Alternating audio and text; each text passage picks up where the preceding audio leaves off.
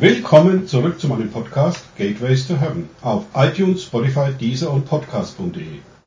Mein Name ist Markus Herbert und mein Thema heute ist das Buch Esther. Warum habe ich mir gerade dieses Buch Esther ausgesucht? Weil beginnend am Abend vom Montag, den 9. März, bis zum Abend vom Dienstag, den 10. März, wird in Israel das Purim-Fest gefeiert. Schauen wir uns doch zuerst einmal an, was Wikipedia zu Purim sagt. Der Ursprung dieses Festes. Purim ist ein Fest, das an die Errettung des jüdischen Volkes aus drohender Gefahr in der persischen Diaspora erinnert. Nach dem Buch Esther versuchte Haman, der höchste Regierungsbeamte des persischen Königs, die gesamten Juden im Perserreich an einem Tag zu ermorden. Königin Esther führte jedoch durch Fasten und Gebet die Rettung herbei. In der Synagoge wird aus diesem Anlass ein Gottesdienst gefeiert, bei dem es meist nicht übermäßig ernst zugeht. Der ganze Ablauf zielt auf Freude. Dabei wird auch die Festrolle des Buches Esther vorgelesen. Immer wenn der Name Haman fällt, soll von den anwesenden Kindern mit Tuten, Rasseln und Ratschen so viel Lärm wie möglich gemacht werden. Dies beruht auf dem Befehl Gottes, den Namen Amaleks, Amas Vorfahr, zu löschen, nachdem Amalek Israel auf dem Weg zum gelobten Land behindert hat. Sein Name wurde damit zum Symbol der Judenfeindschaft. Es geht im Buch Esther um Gottes Plan, sein Volk vor einem Genozid zu retten, obwohl Gott in dem Text des Buches Esther gar nicht vorkommt. Aber wir werden sehen. Zwecks der besseren Verständlichkeit lese ich diesmal aus der Guten Nachricht Bibel. Das Kapitel 1 ist überschrieben Macht und Reichtum des Perserkönigs. Es war in der Zeit, als König Xerxes über das Perserreich herrschte. Ein Reich aus 127 Provinzen, das von Indien bis Äthiopien reichte. Sein Königsthron stand in der Stadt Susa. In seinem dritten Regierungsjahr gab er ein Fest für alle führenden Männer des gesamten Reiches. Die hochrangigen Offiziere aus Persien und Medien, der hohe Adel und die Statthalter aller Provinzen nahmen daran teil. Volle sechs Monate stellte der König seine Macht und seinen unermesslichen Reichtum vor ihnen zur Schau. Anschließend veranstaltete der König ein Fest für alle Bewohner des Palastbezirks, vom vornehmsten bis zum geringsten. Sieben Tage lang wurde im Schlosspark gefeiert. Das war mal ein Fest. Sechs Monate lang. Und anschließend auch noch sieben Tage für die Bewohner des Palastbezirks.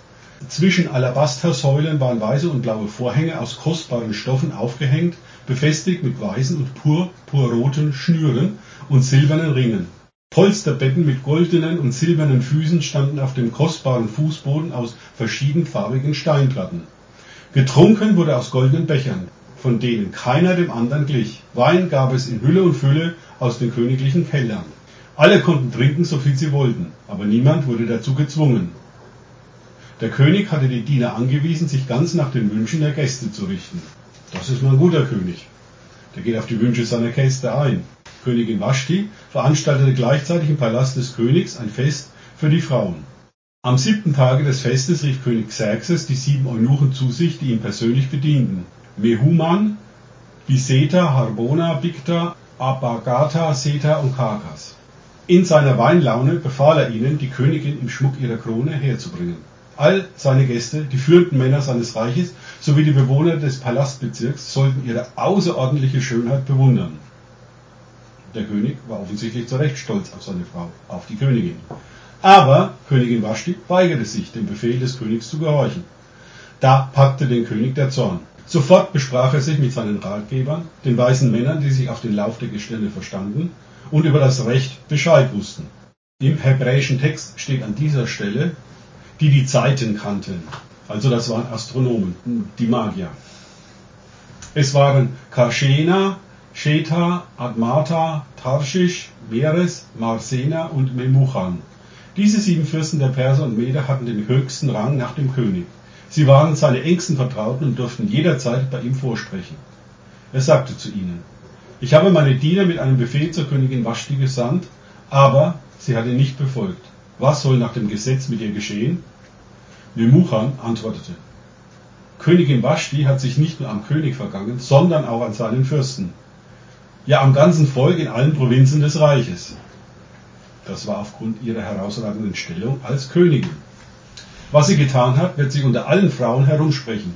Sie werden auf ihre Männer herabsehen und sagen, König Xerxes befahl der Königin Vashti, vor ihm zu erscheinen, aber sie weigerte sich. Die Frauen der Fürsten im Reich haben es gehört und sie werden sich schon heute ihren Männern gegenüber darauf berufen. Das wird eine Menge böses Blut geben. Wenn der König es für richtig hält, sollte er einen königlichen Befehl erlassen, dass Vashti nie wieder vor ihm erscheinen darf. Dies müsste unter die Gesetze der Meder und Perser aufgenommen werden, die unwiderruflich sind. Und dann sollte der König an ihrer Stelle eine andere zur Königin machen, die diese Würde auch verdient. Wenn dieser Beschluss des Königs in seinem ganzen Reich bekannt wird, werden alle Frauen, von den vornehmsten bis zu den einfachsten Familien, ihren Männern den schuldigen Respekt erweisen. Dem König und seinen Fürsten gefiel dieser Rat gut.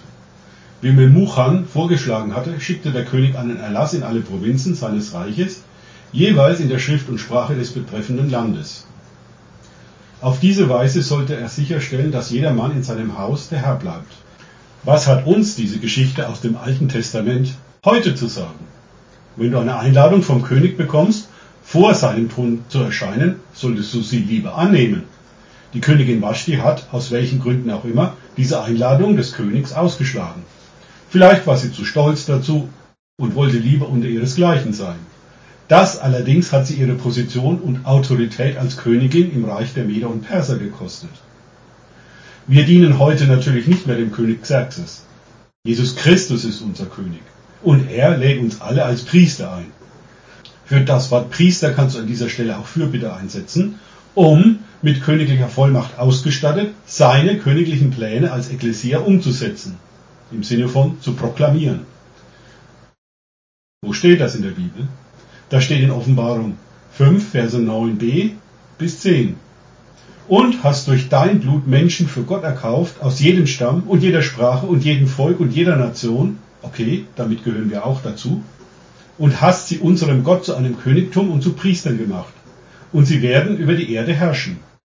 Den Auftrag, den Adam und Eva im Garten Eden versiebt hatten, nämlich über die Erde zu herrschen, herrschen ist hier positiv zu sehen im Sinne von bewahren und nicht auszubeuten, wie es heute vielfach geschieht, Genau diesen Auftrag hat Jesus Christus an seine Ekklesia übertragen und damit an dich und mich. Dazu ist er in den Himmel aufgefahren und sitzt jetzt zur Rechten des Vaters. In Matthäus 28, 18 steht, Jesus trat zu ihnen und redete mit ihnen und sprach, und damit auch mit uns. Mir ist alle Macht gegeben im Himmel und auf Erden. In Christus steht uns diese Macht genau heute in der Gegenwart zur Verfügung. Du fragst dich vielleicht, habe ich persönlich eine Einladung zum Thron Gottes? Ja, natürlich hast du die. Hebräer 4,16. Lasst uns, damit sind du und ich gemeint, nun mit Freimütigkeit hinzutreten zum Thron der Gnade, damit wir Barmherzigkeit empfangen und Gnade finden zur rechtzeitigen Hilfe.